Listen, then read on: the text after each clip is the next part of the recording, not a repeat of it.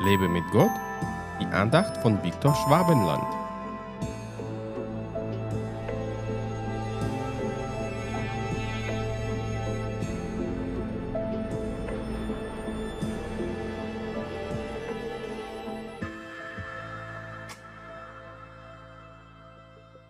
Viel Honig essen ist nicht gut, aber schwere Dinge erforschen ist eine Ehre.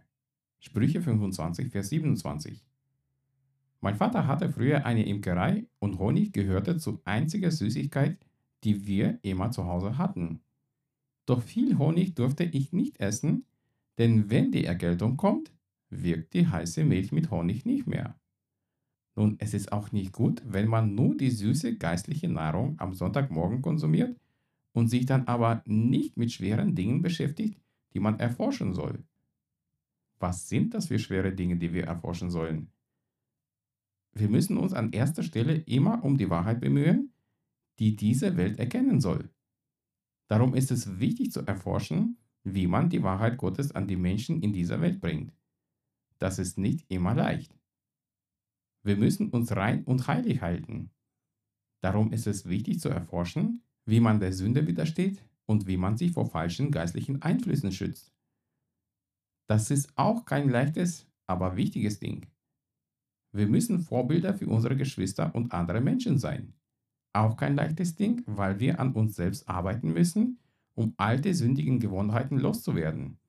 So müssen wir erforschen, in welchen Dingen besonders wir die Vorbilder sein können. Eigentlich gibt es noch viele andere schwere Dinge, die wir erforschen sollen, um von Gott geehrt zu werden. Doch bei all dem Erforschen müssen wir immer bedenken, dass ohne Liebe alles nichts ist. Wo die Liebe fällt, dort fällt auch Gott, weil er die Liebe ist. Manche sagen, mir fällt es so schwer zu glauben. Dann sage ich ihnen, erforsche, warum es dir so schwer fällt zu glauben, denn eigentlich ist es ganz einfach. Das ist auch, wenn meine Kinder mir sagen, dass sie etwas nicht können, weil es zu schwer für sie ist. Ich sage ihnen aber, dass sie erforschen sollen, wie es ihnen leichter fallen kann. Fehlt dir etwas schwer, dann erforsche schwere Dinge mit Gottes Hilfe. Er wird dir zeigen, wie du es einfacher haben kannst. Gott segne dich. Hat dich diese Andacht ermutigt? Wenn ja, dann teile sie bitte mit deinen Freunden. Und abonniere meinen Podcast und meinen Blog www.lebemitgott.de. Ich würde mich sehr freuen, wenn du meine Dienste auch finanziell unterstützt Weitere Infos dazu findest du unter www.viktorschwabenland.de-spende. Ich danke dir und wünsche dir gottesreichen Segen.